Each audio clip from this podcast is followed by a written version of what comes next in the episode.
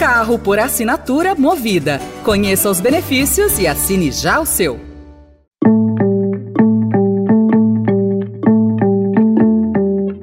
Olá, começa agora mais uma edição do Notícia no seu tempo, um podcast do Estadão para você ouvir as principais informações do jornal.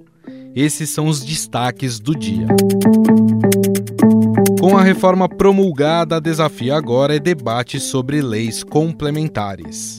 Senado aprova a MP da subvenção do ICMS, aposta para elevar a arrecadação. E novo zoneamento permite mega templo e mega shopping em São Paulo. Hoje é quinta-feira, 21 de dezembro de 2023. Estadão apresenta Notícia no seu tempo.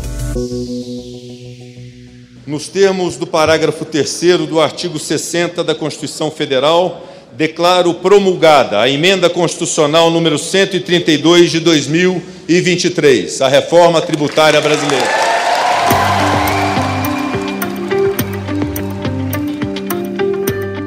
Em sessão solene, o Congresso Nacional promulgou ontem a maior reforma tributária desde a ditadura militar.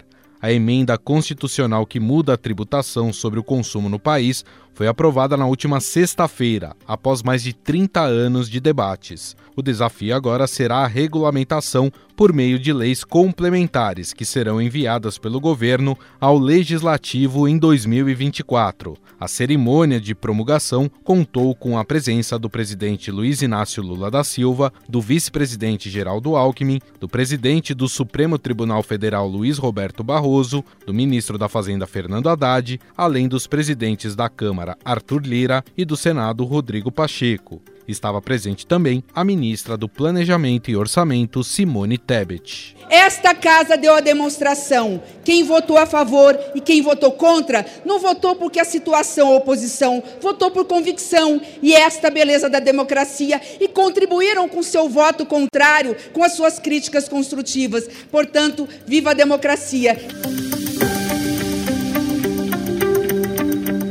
Agora o governo terá um prazo de 180 dias para elaborar os projetos que serão enviados ao Congresso para regulamentar as novas regras de tributação do consumo. Mas o secretário extraordinário do Ministério da Fazenda para a Reforma, Bernard Api, planeja concluir os textos antes do fim do prazo. Lira, um dos fiadores da reforma, já alertou que essas legislações trarão os detalhes mais agudos do novo sistema e, portanto, exigirão atenção redobrada. Penso que as leis complementares ela tem que ser um trabalho mais amplo, que envolva muito a parte econômica do governo, porque aí vão estar os detalhes aí mais agudos, né? Se a gente teve trabalho, muito embora o quórum seja menor, mas a atenção vai ter que ser muito maior, mais redobrada para que a gente não jogue fora tudo que foi construído. Essas legislações vão definir, por exemplo, a alíquota do IVA dual. Durante a sessão de promulgação, o deputado Washington Quaquá, do PT do Rio de Janeiro, agrediu o deputado Messias Donato, do Republicanos do Espírito Santo. Donato afirmou que registrará boletim de ocorrência sobre o incidente. A cena ocorreu no plenário da Câmara, quando Quaquá foi tirar satisfação de deputados apoiadores do ex-presidente Jair Bolsonaro que cantavam Lula ladrão, seu lugar é na prisão, para o chefe do executivo. Yeah.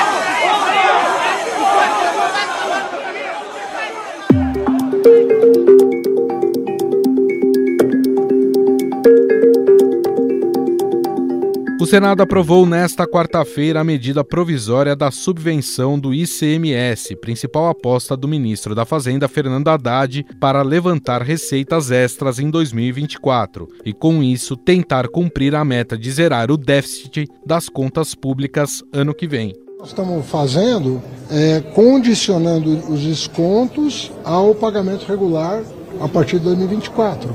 A gente quer garantia de que nós vamos subvencionar investimentos. A União está concordando com a subvenção do investimento incentivada por um Estado desde que ele ocorra. Né? E não como, como aconteceu no passado, que qualquer tipo de, de gasto subtrair a base de cálculo do imposto de renda. Isso não, não tem cabimento. Foram 48 votos a favor e 22 contra. Após a análise de destaques, a proposta vai para a sanção do presidente Luiz Inácio Lula da Silva. A aprovação da MP ocorre após uma série de impasses que travaram a análise no Senado na terça-feira. O ministro Dias Toffoli do Supremo Tribunal Federal suspendeu nesta quarta-feira a multa de 10 bilhões de reais do acordo de leniência do grupo JF. Advogados do grupo informaram que o valor já foi repactuado para 3,5 bilhões. A empresa pediu a suspensão de todas as obrigações pecuniárias decorrentes do acordo fechado com o Ministério Público Federal, enquanto analisa os documentos da Operação Spoofing, que prendeu os hackers da Lava Jato. O ministro argumenta na decisão que há dúvida razoável sobre a regularidade do acordo e que, nesse caso, o mais prudente seria suspender os pagamentos.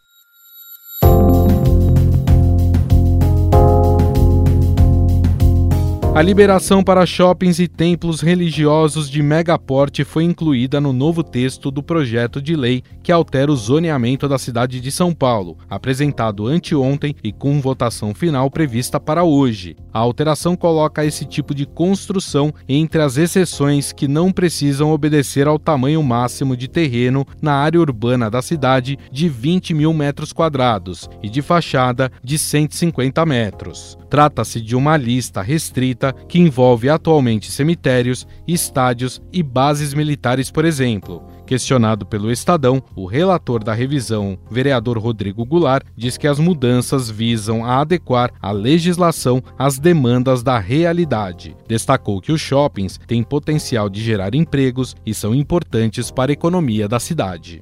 Notícia no seu tempo.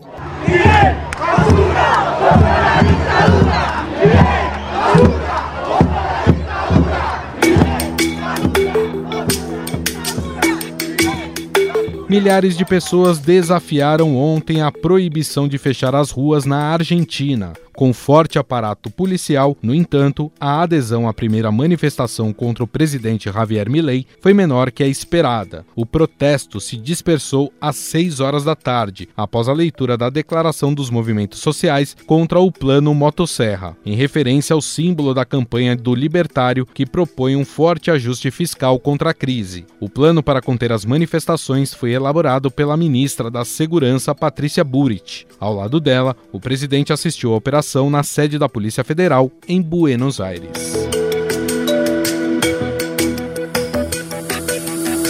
A Justiça da Espanha confirmou nesta quarta-feira que o julgamento de Daniel Alves vai acontecer no começo de fevereiro. O brasileiro, acusado de estuprar uma mulher de 23 anos em uma boate de Barcelona em dezembro do ano passado, vai sentar no banco dos réus nos dias 5, 6 e 7. O jogador está preso desde o dia 20 de janeiro e pode pegar até 12 anos de reclusão, pena máxima em casos de condenação para acusações de agressão sexual no país. Daniel Alves alega inocência e afirma que a relação sexual foi consensual. Apesar do pedido de 12 anos de prisão, se condenado, Daniel Alves não deve cumprir a pena completa. Isso porque, no início do caso judicial, a defesa do jogador pagou à justiça o valor de 150 mil euros de indenização à denunciante.